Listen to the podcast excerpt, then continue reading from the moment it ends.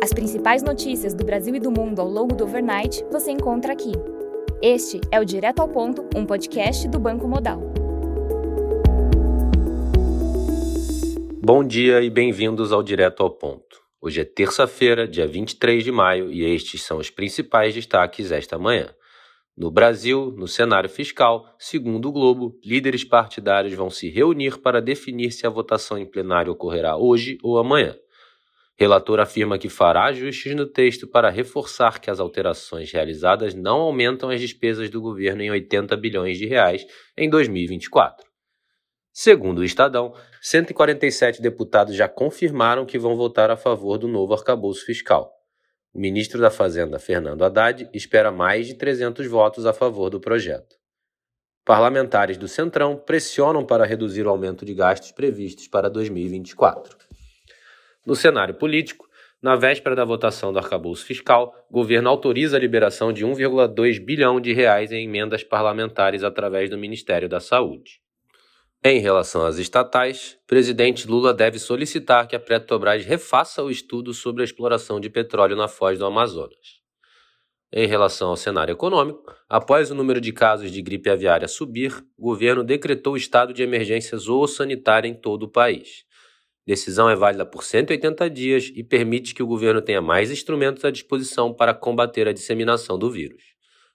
Receita Federal deve apresentar proposta para antecipação de cobrança de impostos em importação de e-commerce. No cenário internacional, nos Estados Unidos, após encontro com o presidente da Câmara, Kevin McCarthy, Joe Biden afirmou que ambos reiteraram que a possibilidade de default está descartada. Apesar da fala do presidente dos Estados Unidos, ainda não há acordo em relação ao teto da dívida. Na zona do euro, o PMI de manufatura de maio veio em 44,6, abaixo do esperado 46 e do anterior 45,8. Já o PMI de serviços veio em 55,9, acima do esperado 55,6, mas abaixo do anterior 56,2. Já no Reino Unido, o PMI de manufatura de maio reportou 46,9, abaixo do esperado 48 e abaixo do anterior 47,8.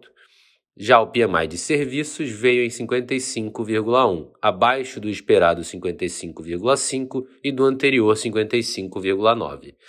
Na Alemanha, o PMI de manufatura reportou 42,9, abaixo do esperado 45 e do anterior 44,5. Já o PMI de serviços na Alemanha veio em 57,8, acima do esperado 55,3 e do anterior 56. No Japão, o PMI de manufatura de maio reportou 50,8, acima do anterior 49,5. Já o PMI de serviços veio em 56,3, acima do anterior 55,4.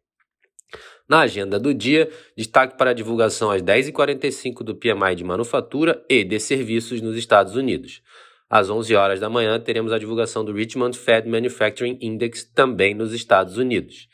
Às 19h45, teremos a divulgação das vendas no varejo na Nova Zelândia e às 11 horas, a decisão de política monetária também na Nova Zelândia.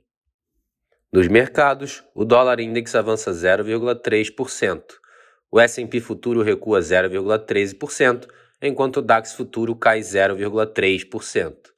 No mercado de commodities, o WTI sobe 0,94%, enquanto o Brent avança 0,89%.